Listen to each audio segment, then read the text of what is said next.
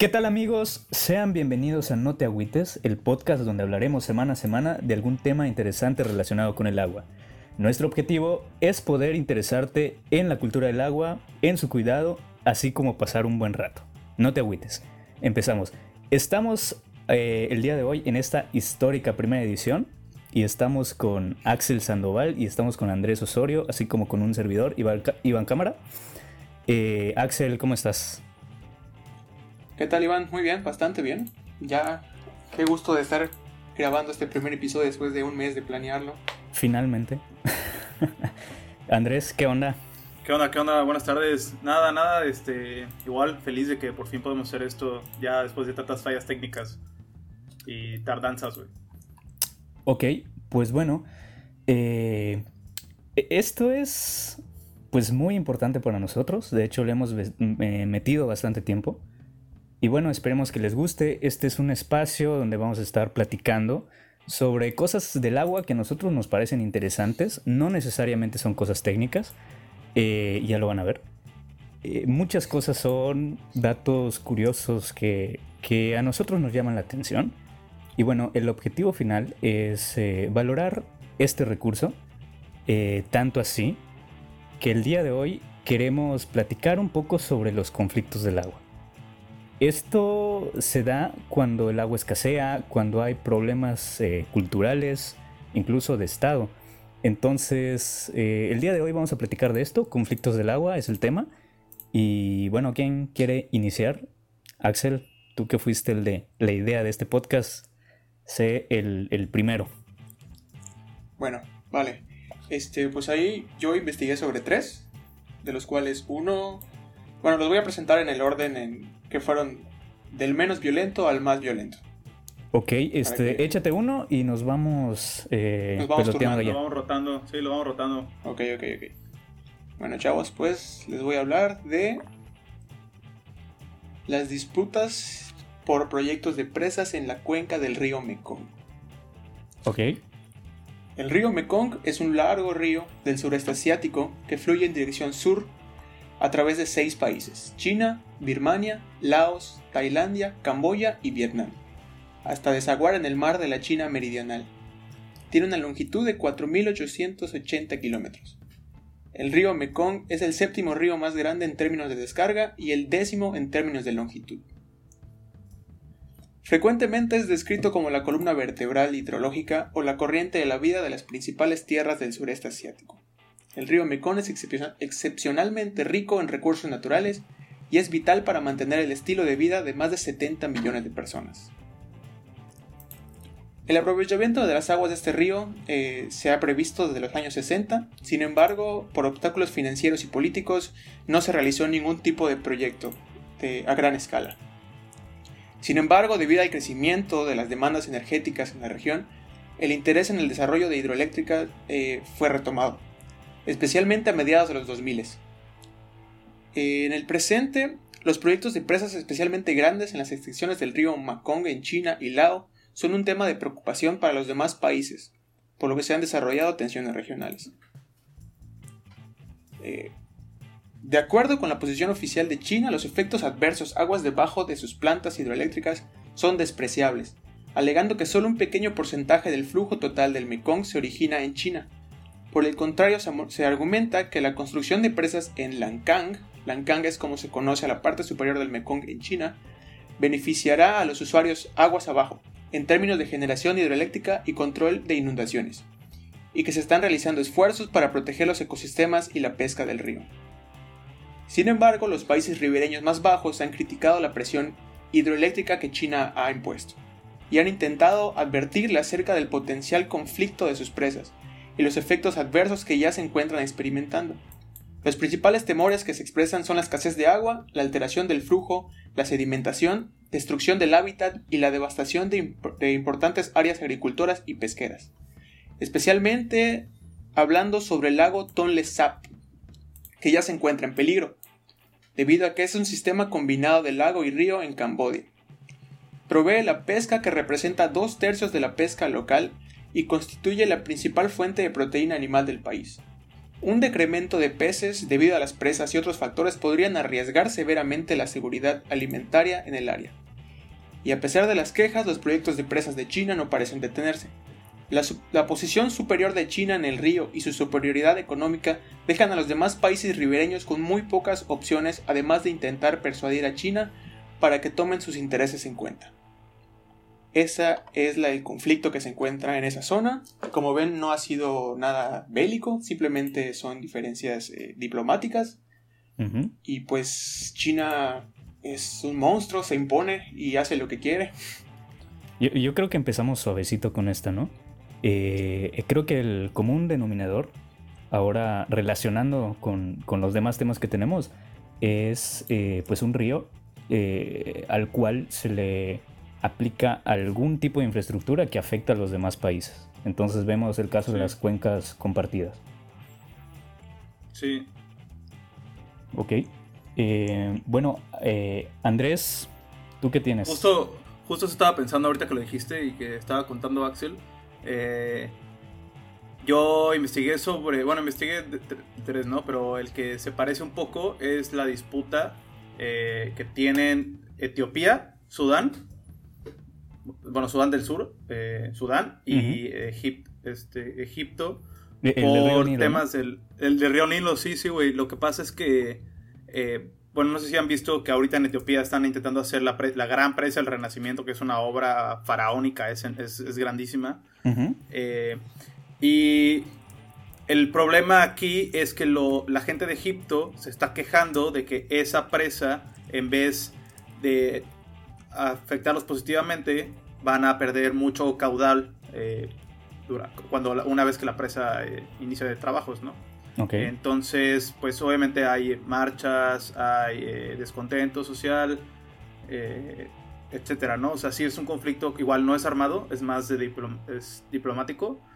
Y el problema es que Sudán, hay en Sudán quienes están a favor de esto porque dicen que así habrá más mayor control de inundaciones. O sea, ¿Sudán está de parte de Egipto o de Etiopía? o sea, es que diplomáticamente está de parte de Egipto. Ok. Pero le conviene más Etiopía, ¿no? Exacto. Entonces, y de hecho en las, en las fuentes que leí, es lo que dicen, ¿no? Como que Sudán no se ha metido mucho porque Cualquiera de diplomáticamente... exacto, o sea, diplomáticamente está con Egipto, pero pero también le, le, serviría a que Etiopía termine esa presa, ¿no? Ahora, viéndolo desde el lado de Etiopía, que es un país muy pobre y este, con mucha hambruna, obviamente la idea de la presa, de hacer la gran presa de renacimiento, es para reducir estas problemáticas que tiene el, que tiene el país, ¿no? Y también es como su esperanza de, ahora sí que desarrollarse como país. Claro. Eh, que, Etiopía, de hecho, es uno de los países eh, rebeldes, o sea, indomables, vamos a ponerle, porque es uno de los países que jamás fue colonia de alguna potencia europea, igual que Liberia y me parece que otro por ahí eh, de, África. Pero pues eso habla mucho de, la autonomía de este pueblo, ¿no? Sí, es, muy autónoma, o sea, es, justo es gente que se ha mantenido así. Y pues obviamente esta presa es su, su esperanza, ¿no? De salir adelante. Eh, pero el problema es que el Nilo para Egipto pues representa una gran parte cultural y aparte para es pues su agua, ¿no? De... Y, el 80% de los aprovechamientos de agua potable son de ella. Sí, sí, sí. Y también para agricultura y también para comunicación, eh, temas turísticos, ¿sabes? O sea, es un recurso muy importante para los egipcios. Sí, güey. De hecho, hasta leí por ahí que reclaman los derechos históricos los derechos históricos del río Nilo. O sea, prácticamente se sienten dueños por esta parte de la cultura ancestral que ya hemos visto, ¿no? Sí, sí. Y pues, sí, como dices, el 90% del agua dulce del país se obtiene del río Nilo, ¿no? En Egipto.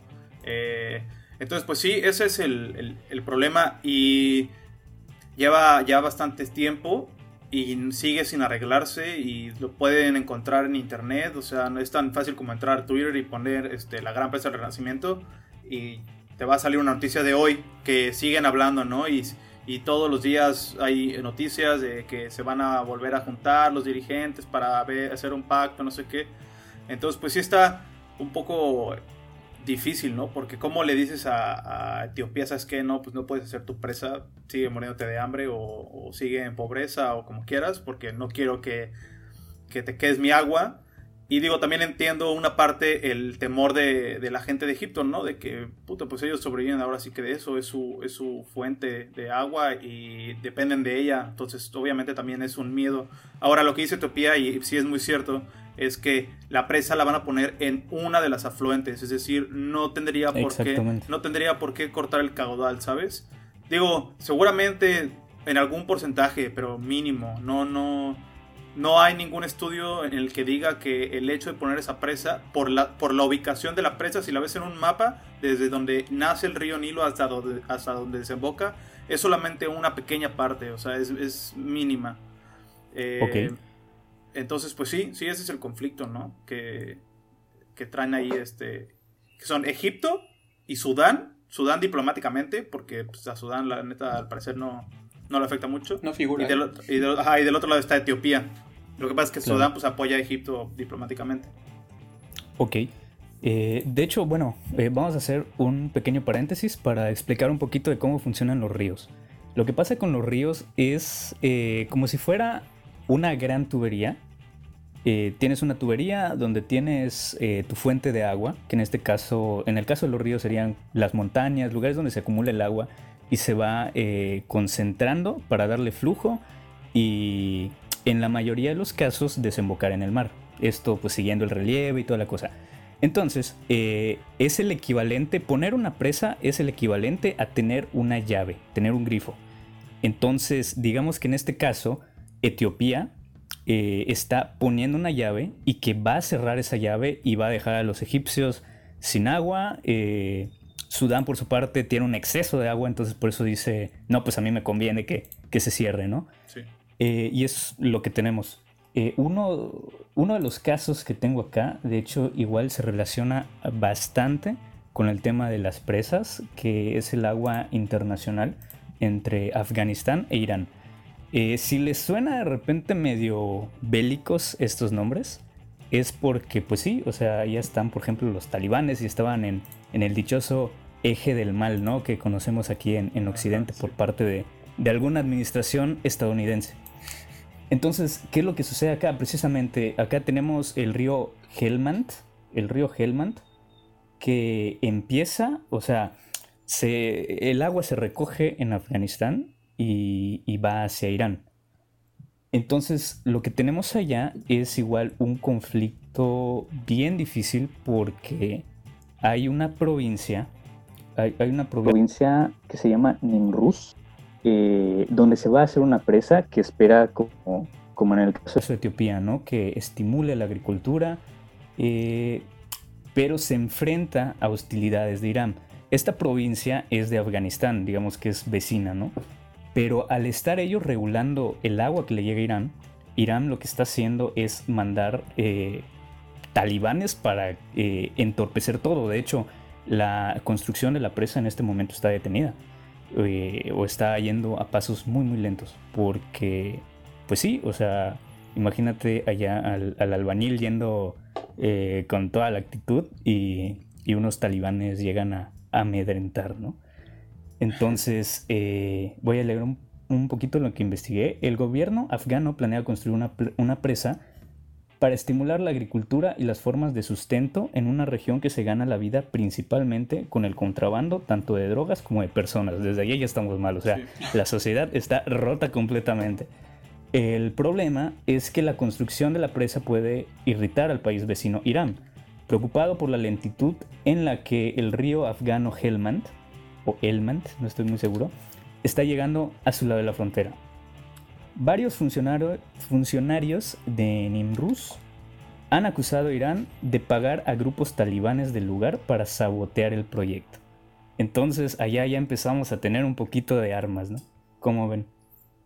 Pues sí, un, un ligero movimiento armado para, para frenar el proyecto. Bueno, eh, el gobernador de Nimruz se niega a hablar en público sobre el significado de lo que se percibe como una amenaza de Irán, porque Irán también ha estado ahí como una, un duelo de declaraciones así, cual tweet de Donald Trump. Eh, y, lo que dice él es, este es nuestro derecho, si tenemos agua, el clima del, eh, de la región cambiará. Eh, si, perdón, perdón, perdón. Si tenemos agua, el clima de la región cambiará, o sea, van a poder desarrollarse económicamente. Si Irán no está contento, es problema de ellos. ¿Cómo ven? E, es lo que pasaba aquí, ¿no? Que, Estados Unidos tenía esta ley que decía que el, que tiene el río más arriba tiene todo el derecho sobre el río y los que están abajo, pues se fregan.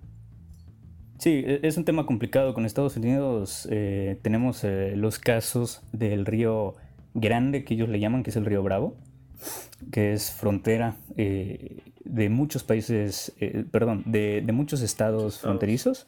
Y tenemos el caso igual de, de el río Colorado, que desemboca precisamente en Sonora, me parece.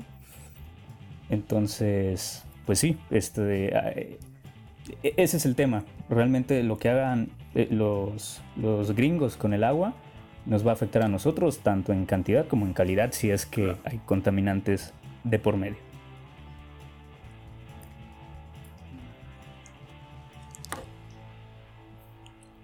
Bueno, pues voy con, el eh, segundo caso. Y esta vez es aquí en Latinoamérica y es en Bolivia es la privatización del agua de Cochabamba. Porque pues siempre se dice que Bolivia no tiene agua, pero pues todos tenemos agua subterránea. Bueno, pues en el 2000 comenzaron las protestas por esta privatización. Eh, el, gobierno obviamente estaba pues, en una difícil situación económica y pues buscando apoyo financiero con el Banco Mundial y el Fondo Monetario Internacional, le pusieron una condición de que para, para recibir asistencia para pagar sus deudas, le pidieron que promueva la privatización de las industrias del Estado. Y esto obviamente conllevó a que también se privatizara el agua. E, eso es como muy latino, ¿no? Sí, eso, es súper latinoamericano, güey. No sé, no sé qué, qué pasa, porque siento que esas cosas en otros países lo externalizan, que tampoco sé qué tan bueno sea, pero aquí es privatizar, güey. Es como, ¿sabes qué? Pues yo he estado, la neta, no lo voy a hacer o lo que sea. Y a ver, tú, Iván, ten, nada más este, te va a costar esto y me, al final me vas a pagar tanto. Es como, es como una, una, solución sencilla, por así decirlo, para el gobierno, ¿no? Porque dejas de pagar un subsidio y además empiezas a recibir, eh, pues, recibes el, el, dinero que te van a pagar para tener esa privatización. Digo que no siempre es malo, pues tenemos acá al lado el caso de Quintana Roo, que sus organismos, o sea, quienes llevan agua a, las casas son, son eh, empresas privadas. Entonces hay sus pros y sus contras, pero la empresa privada siempre va a, procurar... invertir, va a invertir. Invertir para, mejorar la calidad y mejorar la eficiencia, que es algo que los gobiernos no siempre hacen.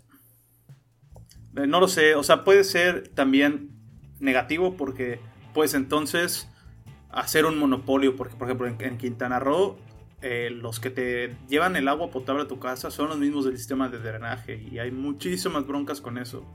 Y son es, como es, es, como todo, son buenísimos para cobrar, güey.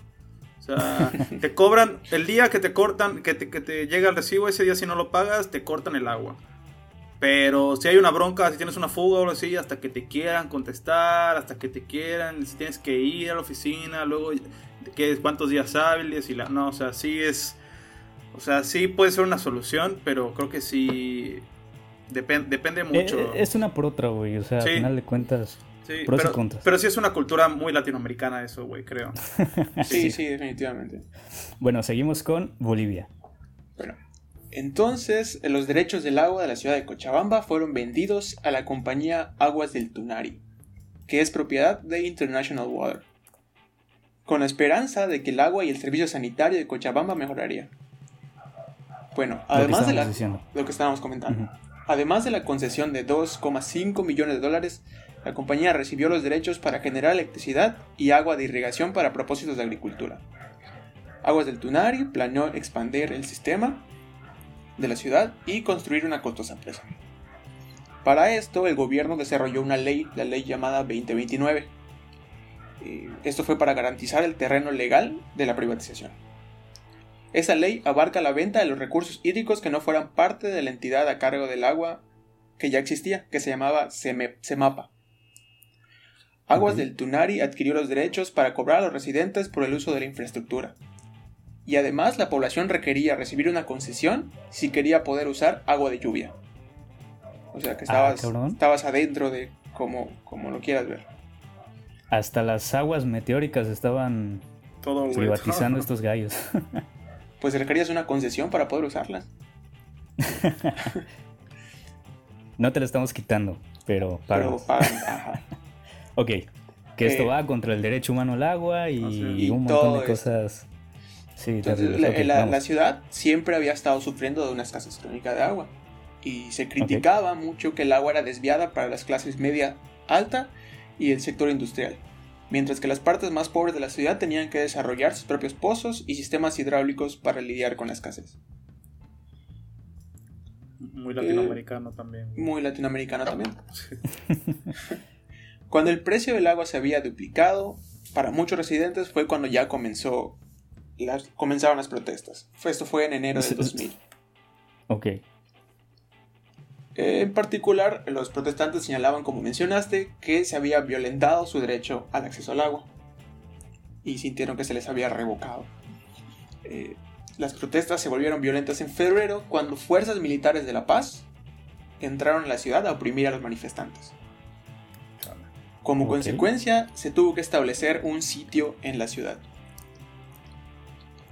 ok. Entonces fue eh, invadido por fuerza militar.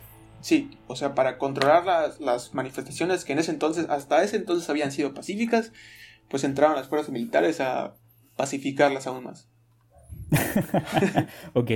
O sea, no estaban haciendo nada, pero por si acaso. Pero por si acaso vamos a calmarlos. Ok. Eh, La violencia resultante de estas protestas, o mejor dicho, de la incursión militar en estas protestas, fue de al menos siete muertes, cientos de civiles y policías lesionados, y aproximadamente 200 protestantes fueron arrestados. Entre ellos, obviamente, los líderes de, de las protestas. Sí, güey, o sea, los, los que sí se preocupan, los que sí piensan, los que sí dicen, oye, no está bien que nos No, estén cobrando ajá, el agua Los de que lluvia. movilizan a la gente, los que sí, sí se, se ponen a- a pelear por lo que es suyo. Son los que más les conviene. Muy, muy latinoamericano también. También muy latinoamericano. Este, Ok. este programa pues se ve que es latinoamericano. Y para terminar de sazonar esto, se alcanzó un pico en las protestas cuando se viralizó el video de un militar disparándole a un estudiante hasta matarlo. Porque muy Ah, latinoamericano cabrón. también, cabrón. Sí, eso del uso de la fuerza. Ah, qué feo, qué feo. Sí, güey. Y después de este incidente, el gobierno declaró que era imposible garantizar la seguridad de los ejecutivos de la Compañía del Agua y se vio obligado a finalizar el contrato con Aguas del Tunari. Ok, entonces sí sirvió todo, Sí todo sirvió, el sí. relajo que hicieron. Sí, definitivamente sirvió.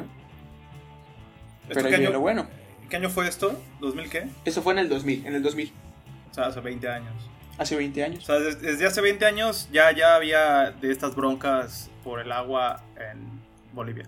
Sí, ya. No, güey. Y, y fíjate cómo son las cosas, güey, porque exactamente lo que pasó, eh, pro- eh, que, que hay gente que está protestando, eh, pues igual y no tuvo, o no nos tocó porque pues no tenemos plena conciencia en el 2000. Yo estaba a morro, güey. A, a sí. los cinco años no decía, a ver cómo está la Yo- cuestión hídrica estaba- en Cochabamba, güey.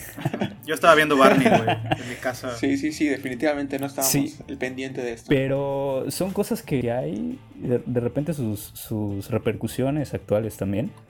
Y cuando suceden un- eh, es eh, como más difícil, ¿no? Porque lo mismo está pasando con, en Estados Unidos con las pro- protestas eh, antirracistas y allá sí, eh, todo el mundo se entera. Bueno, igual, porque ahorita ya es la, es, la, es la era digital, ¿no? O sea, ahorita puede pasar algo aquí y se van a enterar en Japón, güey. De hecho, eh, me sorprendió ver cómo es que se, se viralizó el, el, el video de- del militar, porque pues era el año 2000, cómo se viralizaban las cosas en ese año. Por email. Sí, güey, por email. Ok. Eh, Cadenas. Bueno, eh, Andrés, ¿tú tienes algo? Sí, este. Esta es igual, es una, una, una ¿cómo se dice? Disputa, una controversia eh, del agua. Es, esta es en India, es del, eh, de la, del río Basin. No, perdón, perdón, del río Kaveri. es cuenca en inglés, güey. Basin es cuenca, es no, cuenca. no, es que es el río, es el río. O sea, la cuenca, pero es el río, ok. Eh, en 2016 comenzaron las protestas violentas en Bangalore. Bangalore es como el Silicon Valley de India. O sea, una zona muy nice donde hay muchas La, cosas. la eh, cuna tecnológica. Sí, si lo quieres ver así. Sí. Eh. Por el reparto de aguas, aquí empezó la bronca, ¿no? De un río entre dos estados del país que comparten el río, ¿no? Eh, la disputa entre los dos estados al sur de India por el agua de un río desató una serie de protestas donde acabaron con dos muertos y casi 350 personas, eh, ¿cómo se dice? Heridas.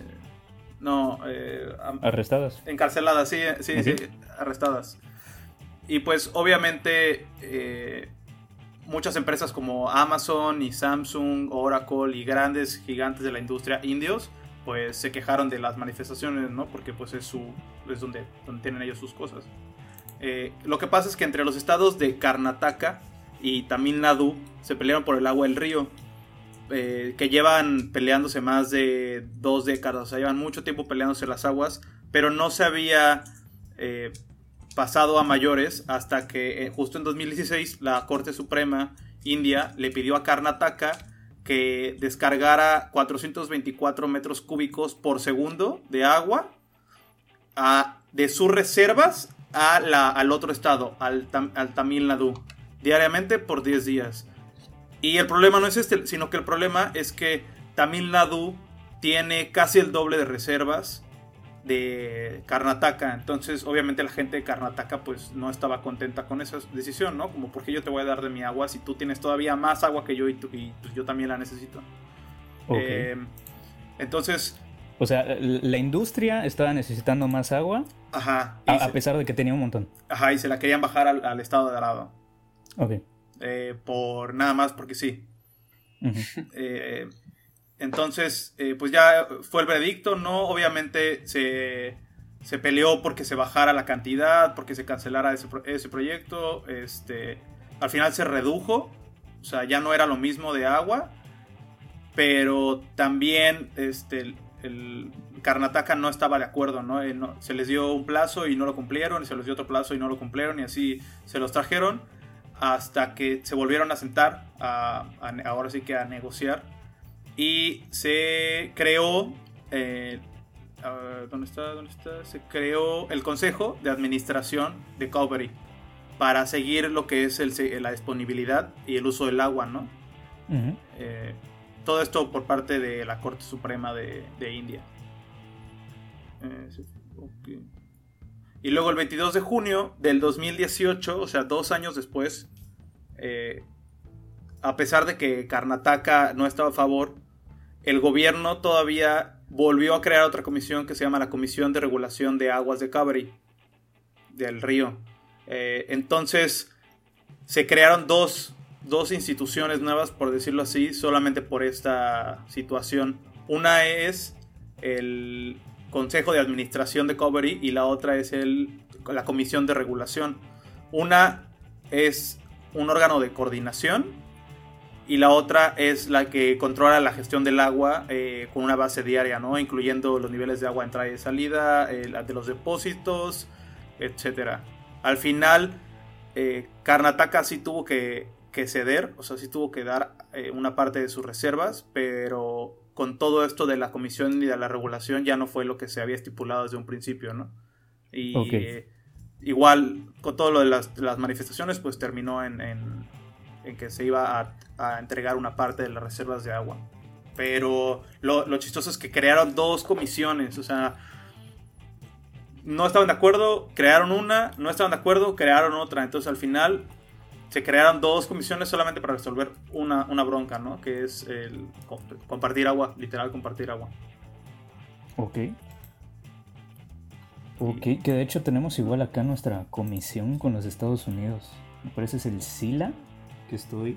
Comisión Internacional de Límites y Agua, que nosotros tenemos con, con Estados Unidos, entonces no estamos tan lejanos por la misma cuestión de los acuíferos transfronterizos, o sea, de las aguas subterráneas, así como de los ríos.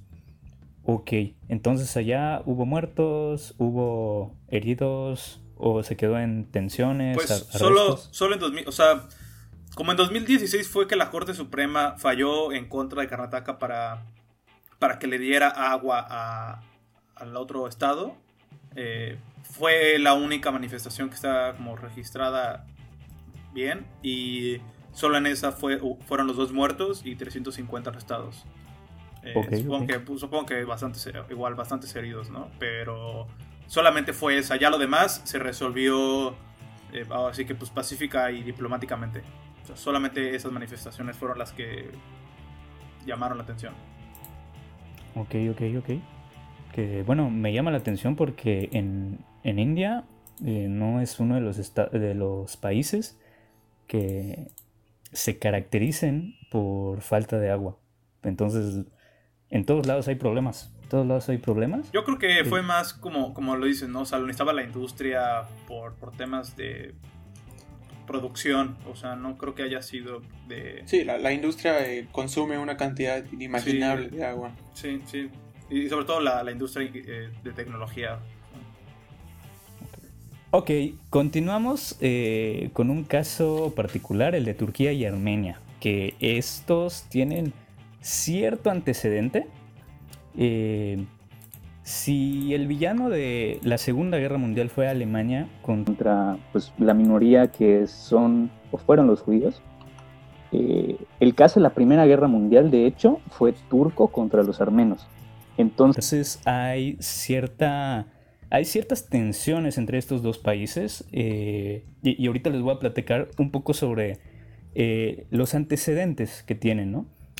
Eh, la detención de 235 armenios por parte de las autoridades otomanas, que es pues el estado que precedió a la actual Turquía, en Estambul el 24 de abril de 1915 dio comienzo, pues hace 105 años, dio comienzo a un genocidio de 1.5 millones de personas. ¿Sí? A la fecha, Turquía sigue sin reconocer que mató a un millón y medio de armenios.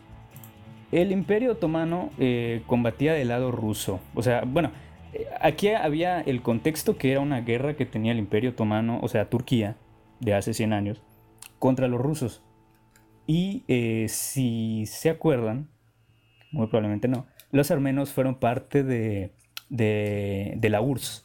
Entonces, pues estaban del lado de los rusos, ¿sí? Entonces, ¿qué es lo que hace Turquía? Turquía tiene eh, viviendo a cierta cantidad de armenios en su territorio y los sacan, o, sea, tal cual, o sea, yo sospecho que tú estás con, con los rusos, voy a sacar a toda tu gente y, y tenla, que se vayan a tu país. Entonces, eh, hubieron muchas, muchas desgracias que ocurrieron con, esto. O sea, muchas violaciones a derechos humanos, eh, maltrato, tortura, muertes, evidentemente. Entonces, eh, aquí hay esta cuestión. De entrada, estamos muy mal allá con, con la situación de los dos países. De hecho, actualmente dice un especialista, me parece que trabajó con con Estados Unidos en la Segunda Guerra Mundial, eh, los turcos nunca van a aceptar el genocidio eh, y lo dan como si fuera una gran masacre, ya que eh, ellos alegan que murieron de los... ellos, primero que nada, no reconocen el millón y medio de personas. Ellos dicen que fueron solo 300 mil. Y dicen que también murieron 200 mil turcos. Entonces ellos dicen, pues fue una guerra que ellos perdieron. Este, a mí déjenme en paz. Y esto es porque eh, los armenios, eh, en caso de reconocer Turquía que ellos, que ellos mataron a esa cantidad de armenios, eh, como que entraría por ahí un tema de propiedad ancestral de la tierra y tienen miedo que le quiten un tercio de, su territorio a Turquía. Desde aquí empezamos mal, ¿no? Este, todo esto escala en el tema del agua porque estos países que son vecinos comparten en su frontera, cual si fuera un río bravo, eh, un río. que se llama... Es que tiene varios nombres. El Nagorno Karabakh. Bueno, es un río, vamos a ponerlo así. un río con dos nombres. Eh, y ellos habían acordado en, en, 1927 que iban a compartir ese río mitad y mitad. ¿Sí? Esto cuando... ¿En qué año? Cuando todavía existía la URSS. ¿Sí? ¿En qué año fue el, el, pacto? ¿El qué, perdón? El pacto que hicieron para dividirse el río. Eh, 1927. Ah, okay. Sí, es como, estaba como muy técnica e, este caso. Bueno, el chiste es que después también estos, estos eh, estados deciden construir conjuntamente una presa y explotarla al 50-50, cual si fuera una barda de división de cualquier casa, ¿no? Y ellos eh, pues hacen esto y, y hasta aquí todo bien. ¿Cuál es el problema? Que recientemente, 2015, si, si, si mal no recuerdo, eh, se decide eh, no renovar estos, estos tratados que hasta ahorita han mantenido con paz. Entonces, eh, entonces, ¿cuál es el problema aquí? El problema es que, pues con el cambio climático, con los cambios en el mismo río, todas estas cuestiones están atentando contra la seguridad hídrica de las personas de ambos lados de la frontera y tras declaraciones recientes de los líderes, siempre en el marco del genocidio armenio que, no se reconoce, este, pues dicen, no, pues no vamos a renovar esto. Aquí tenemos otro caso de tensiones políticas eh, que, bueno, están complicando la administración de un río y que muy probablemente este, den lugar a conflictos próximos y con el cambio climático se van a acentuar y va a ser mucho peor. Entonces digamos que aquí eh, existe un conflicto por el agua, pero es el mismo conflicto de siempre, ¿no? El, del genocidio armenio que no reconoce Turquía. pero no, no ha habido o hay conflicto armado. Eh, de momento no, o sea, bueno, han habido y un montón. De hecho, este, se han peleado eh, hasta por un, un segundo río. se han peleado estos países. Y, es como pelea de, novios, o sea, este, ahorita este es el problema, pero ahorita que hay este problema, como no resolvimos el de hace dos días, eh, te voy a caer con ese igual. Entonces, ese es el problema realmente con estos dos países, ¿no? Que, hay mucho conflicto y, y, ya los dos están a la defensiva, cual pareja tóxica. Siempre sacan lo anterior, ¿no? Para reclamar. Simón, Simón. Ok, seguimos con. Voy con el, con mi último. Que es. Es la escasez de agua en Yemen. Aquí no es tanto eh, una guerra con otro país, con otro estado. Ahorita van a ver cómo está este problema. Okay. Eh, para empezar, Yemen es uno de los países con mayor escasez de agua en el mundo. Solamente cuenta con 120 metros cúbicos de agua por cápita por año y probablemente irá bajando mucho, mucho más. Un, país eh, seco, en la mitad del desierto, para quienes no lo ubiquen geográficamente, está en la mitad del desierto arábico. O sea, un, país que está debajo de los mil metros cúbicos per cápita por año es un país que se considera en escasez. Y Yemen tiene solamente 120.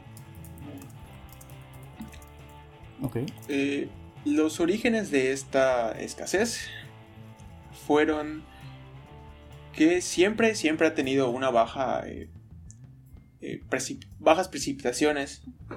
Y un país donde llueve poco. Es un país donde llueve poco y además eh, han ido disminuyendo, ¿no? Ok. Cambio climático. Ajá. O sea, desde 1990 se ha ido disminuyendo en un 9% cada década. La niña que, ese es otro tema, el niño y la niña. Bueno, pues. Ajá, regresamos, se llevan. y aún más importante, eh, los hábitos de consumo de agua han cambiado dramáticamente en la, población yemení y además está creciendo eh, pues exponencialmente. no solamente eh, se usa más en, en, las cuestiones domésticas y en la agricultura, eh, sino que cambiaron, o sea, dejaron las, las, las formas antiguas en las que hacían ganadería y comenzaron a explotar el, un 90% más de agua por implementar nuevas eh, formas de, de, la ganadería. Ajá. Industrializaron todo y ahorita están consumiendo nueve veces 90%, más agua. ajá, nueve veces. Punto uh -huh. nueve veces lo que se consume en total. Y no tienen reservas, ¿no? No, ellos no tienen reservas. Uh, vamos a ver. Ok, eh, ¿tienen allá algún conflicto con algún país o entre ellos están... Haciendo... Este conflicto es, es más entre ellos, o sea... Uh -huh, conflicto interno. La cuestión es que todos lo han basado a conseguir agua pues del subterráneo. Entonces tienen que hacer cada vez pues, más profundos y cada vez extraen más agua, lo que causa también que se salinice el agua y se echa a perder. Entonces, eh, aquí más que nada los conflictos son entre, entre ganaderos, por así decirlo, personas que tienen sus granjas, que tienen sus pozos, y cuando ven que hay otro ganadero que va a poner pozos, saben o, o piensan que va a poner en riesgo el agua que ellos tienen. Okay. De hecho, este. Aunque intenten resolverlo de formas legales, pues como todos tienen derecho al agua, es, es un. Es un conflicto que no se, no se puede resolver, por así decirlo, de por forma. En la vía legal. Ajá, en la vía legal. Y es por eso que, que te voy a dar unos datos aquí medios, medios densos. Medio drásticos. Ajá. Sí, a ver. Eh,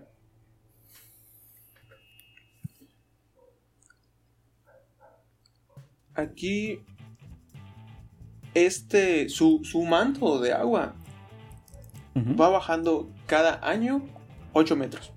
Asam. Para que se den una idea, 8 metros baja cada año. O sea, el... para poner en contexto, eh, 8 metros es lo que hay eh, de, en diferencia de altura entre eh, Progreso, Yucatán y Mérida, Yucatán. O sea, estamos hablando de, de una cantidad enorme de agua, ¿ok? Sí, y, y, pues cada año ellos están bajando aproximadamente 8 metros y pues eso evidentemente están consumiendo el agua muy, muy cabrón. Okay. Y además, eh, pues estos conflictos entre personas han dejado aproximadamente 4.000 muertos. ¡Wow! Okay. 4.000 muertos y eso está, estamos hablando solamente de, pues, o sea, ni siquiera son conflictos entre dos Oye, países. pero el manto está bajando por, por sobreexplotación, o sea, lo están sobreexplotando. Sí, lo están sobreexplotando, porque eh, cuando cambiaron el... el básicamente lo, la fuente de ingresos de este país es la ganadería y al cambiar la, la uh -huh. forma en que se hace la ganadería, se explota más el agua. Ok. Uh -huh. Entonces, están explotando más el agua, se están peleando por el agua y están incluso contaminando el agua por la, por la intrusión salina. Ah, la madre. Es precisamente lo que iba a decir, pero no quería complicar el tema sin necesidad. Pero sí, o sea, eh, lo que pasa es que cuando se consume, hay como dos, dos fases de capas, agua. Vamos dos a capas llamarlo. de agua, vamos a llamarlo así. Exactamente, lo que se le conoce Sí. como primer y segundo acuífero, que no Sí. es, no son dos acuíferos, Eh, eh, simplemente es el el mismo. mismo, que, que varía en su calidad. Entonces, por densidad, el agua salada que viene del, de- del mar eh, se va hacia abajo. ¿Sí? Entonces, lo que tenemos acá es que eh, lo que decíamos, ¿no? Eh, los, cada vez, cada año se va reduciendo de 8 en 8 metros eh, el agua dulce. Y, y, pues cada vez está más cerca el agua salada. Entonces sí está, está terrible. Que aquí igual en México tenemos ese problema en las zonas costeras. Sí, la intrusión Eh, salina, ¿no? Exactamente, sí, Sí, en Baja California me parece que tienen bastante problema de eso. Ujú. Y pues básicamente este es el problema de, de Entonces, ¿cuántos ya murieron? 4.000 personas, ¿verdad? 4.000 personas al 4.000 puro estilo. Mad Max. Fíjate que anárquico en el desierto. eh, de, de las cosas que investigué, igual eh, algo, algo muy parecido, o sea, de, de cómo, la, cómo la sequía, eh, cómo la sequía propicia la alza del, costo del ganado y cómo eso genera conflicto, genera el conflicto armado en, en Somalia. O sea, al vivir sequías tan intensas, la, esta, la sequía del año pasado fue la más dura en los últimos 50 años que ha sufrido Somalia. Eh, pues mucha gente se ve en necesidad de vender su ganado para sobrevivir, ¿no? O, matarlo, sacrificarlo, ¿no? Para tener que comer, eh, siendo un país muy pobre, porque aparte el precio del ganado... No tengo para mantener, no tengo para mantener lo que se supone que es mi negocio, estoy perdiendo, entonces cabeza menos. Sí, porque si no, ajá, o sea, si, no llueve, pues no puedes regar tus zonas de agricultura, tampoco puedes darles de comer a, tu ganado, tampoco darle puedes de comer a tu ganado, ¿no? Y eventualmente... ese es otro tema, de hecho, o sea, la huella hídrica, la producción de alimentos y cualquier bien tiene agua implícita y de hecho la ganadería es una de las industrias que, que tiene huella hídrica más, más elevada, que es todo un tema ese. Sí, este, y pues mucha gente se ve en necesidad de vender sus, sus, vacas, ¿no? Sus cabezas. Y pues ahora sí que quedarse sin un peso. Y esa misma gente es la que eventualmente se une a los brazos armados de ISIS y de, los, talibanes, de la gente que va a reclutar a las aldeas en Somalia, a los jóvenes.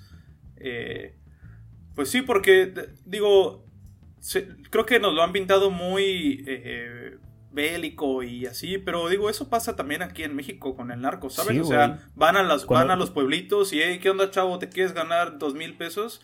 Pues allá también la gente lo hace, digo, aquí como sea, hay gente que lo hace más por bromo, pero allá la gente se está muriendo de hambre también, güey. Güey, tienes a los niños, el caso de los niños sicarios, güey, que está terrible, o sea, al, no tener, al no tener como... necesidad. Subsistir, exactamente, o sea, llega alguien y, y te vende, no, pues mira, este vas, a tener, mucho esto y lo otro. todo lo que les importa. Sí, entonces, Exactamente, pues, no vas a tener necesidades, éntrale y qué es lo que peor que puede pasar, que te mueras a la verga. pero, si no, pues vives bien, cosa que no haces ahorita y, y sí, o sea, la, la, gente que está en necesidad ni, ni la piensa. Sí, pues, es lo que te digo, o sea, por eso es, es impactante como una, o sea, como la sequía es un factor tan importante en, en un conflicto armado eh, en un país, ¿no? O sea, ni siquiera tiene, no se están peleando por agua, o sea, no, no, no, no tiene nada que ver la guerra con el agua en Somalia aún. Eh, es más lo que hace la falta de agua, como eh, lleva, un, lleva una serie de casos que al final termina en, en, aumentar la violencia, la inseguridad, la pobreza, etcétera porque pues Somalia es un país que depende básicamente de su ganadería y de su agricultura. con eso, subsiste, Bueno, encontré ahorita dos datos para, para corroborar, son estos, mira. Esto, estos eh, conflictos violentos se toman la vida de aproximadamente 4.000 personas, pero al año, güey. Al año. Al año. O sea, Yemen. Yemen, Se, mueren 4.000 personas, pero al año, güey. O sea, no, no se han muerto 4.000 en total. no, pues sí, sí son un montón. A ver, ¿cuántos años lleva esto? Uh, Pues esto ¿Cuándo empezaron a, a, industrializar? Dice, por ahí. Eh, mira, cuando empezaron a utilizar los pozos profundos fue en los años 70. Ok, 70, estamos hablando, estamos en el 2020, estamos hablando de 50 años. por 4 mil, güey, 200 mil, o sea, te llenas un estadio azteca de puro cadáver. De, de, de, acaecido por la falta de agua. y además, eh, bueno, los pozos tienen que ser aproximadamente 800 metros de profundidad para llegar al agua, güey. Uy, rayando el kilómetro, güey. Rayando el kilómetro. Y pues a los pocos años van a llegar. Cada año baja de 1 a 8 metros el, manto, güey. y si le sumas aún, si le sumas eh, el, hecho de que, como dices, la intrusión salina, o sea, toda esa infraestructura que no cuesta dos pesos hacer un pozo de, 800 mil metros. Eh, perdón, 800 metros. Este, pues está quedando en desuso prácticamente. no, pues sí, está Terrible. Ajá. Y para terminar, la cereza en el pastel es que ya se chingaron 14 de los 16 acuíferos del país. No, Ok. O sea, ya. Están, o sea, O sea, que les es, quedan dos. es situación crítica. O sea, es, es Güey, crítico. a mí me da curiosidad qué va a pasar porque, o sea, es inminente que algo va a pasar. O sea, en cualquier momento, Sí, este, ya está, estipulado por muchos expertos que este país es el primero que se va a quedar sin agua. Así completamente sin agua. Ujú. Ok. Bueno, eh, ¿tienes algún caso ya, Andrés? Eh, no, nada más, igual, este, ya no, no terminé de decirles que igual lo de Somalia, eh, o sea que mucha gente se desplaza y según la ONU van 2.6 millones de somalíes que se han este, desplazado por, por falta, por culpa de las sequías. Sí, Ok. Está afectando en la migración del país.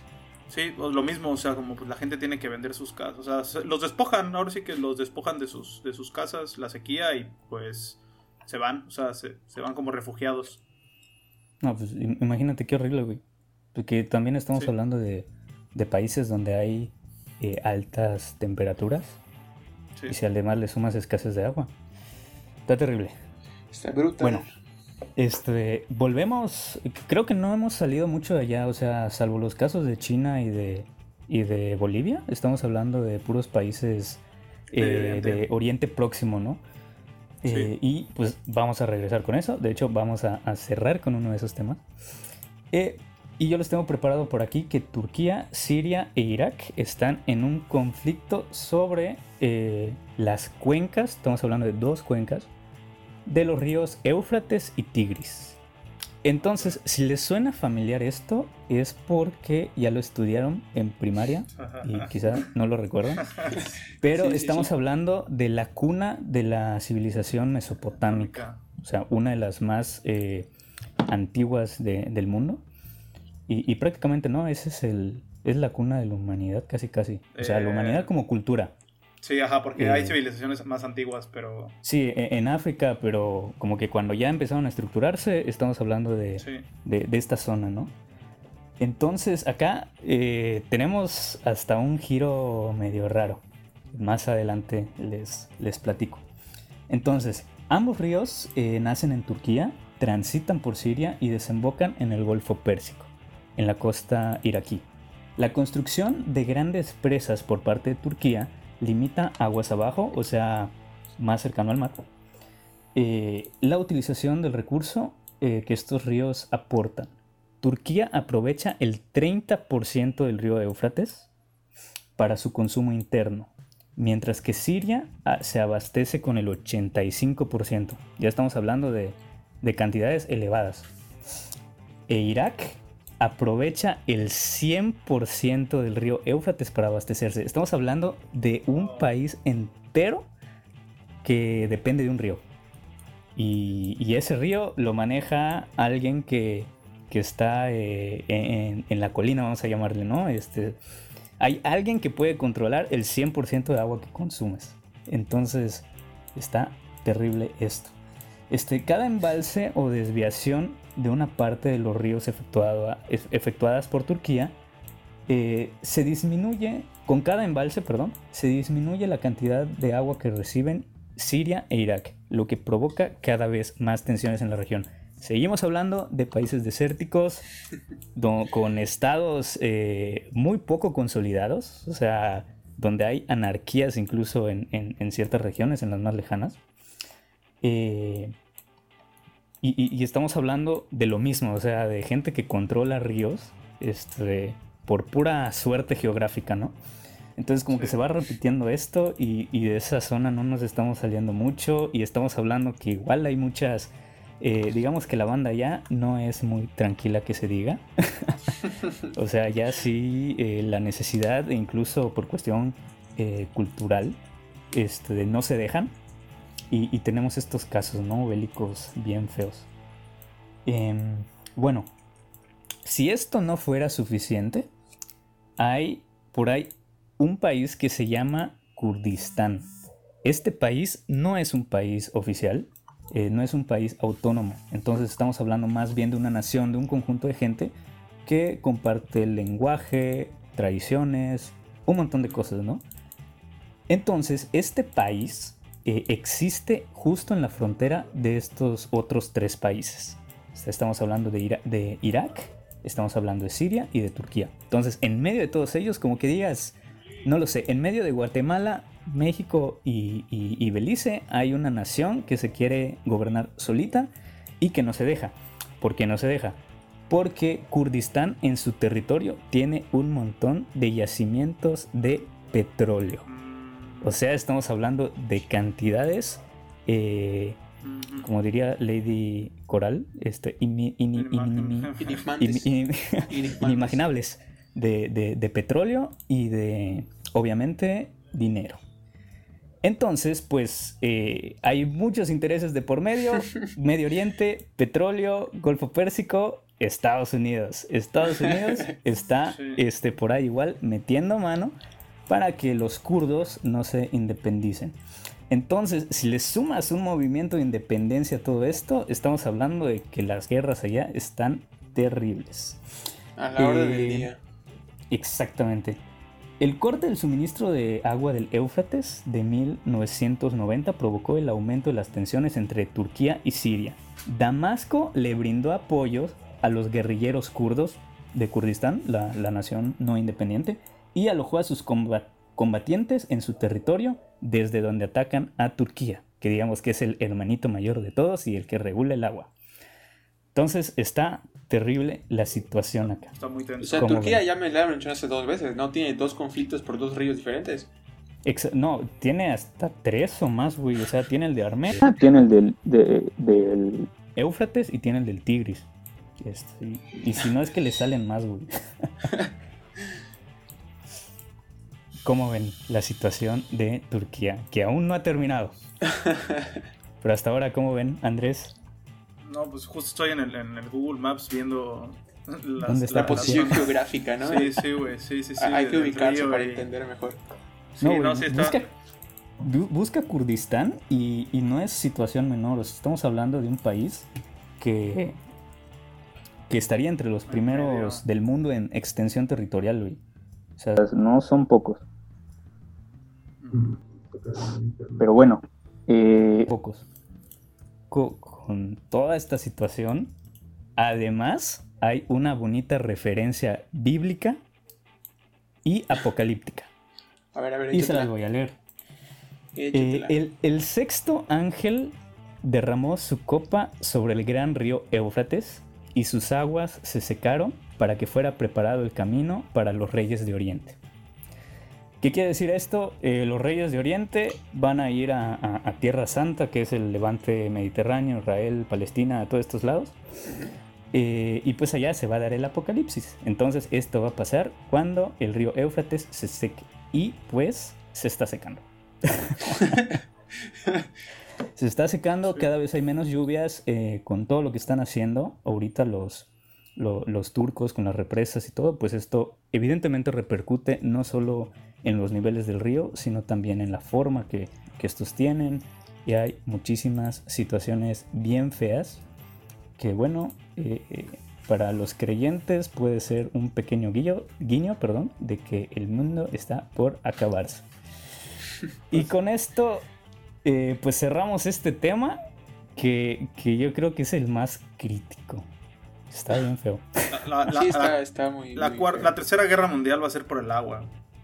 Sí, güey, eso, eso se dice. No, ¿no? va a ser ni nuclear, nada, O sea, bueno, puede ser nuclear, ¿no? Porque pero eso no es como la herramienta para la guerra, pero el, ahora sí que el personaje el principal, motivo, el, motivo va a ser el agua, güey. Eh, sí. Y, bastante probable.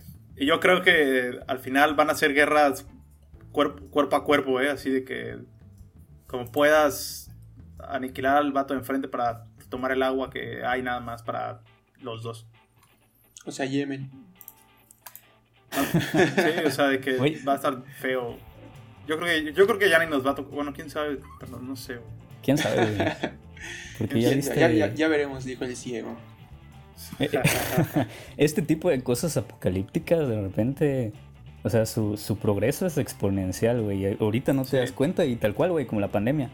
Eh, ahorita son dos y el rato van a ser 100 los afectados y en tres días van a ser mil. Entonces sí, sí está complicado el panorama hídrico mundial. Y si, si algo hemos aprendido con esto, este, que bueno, es, estos datos no nos los estamos sacando de la manga, nos tomamos como, como, como datos, como, como referencia este, un sitio de, de, la UNESCO que es la de Asuntos Humanitarios, me parece.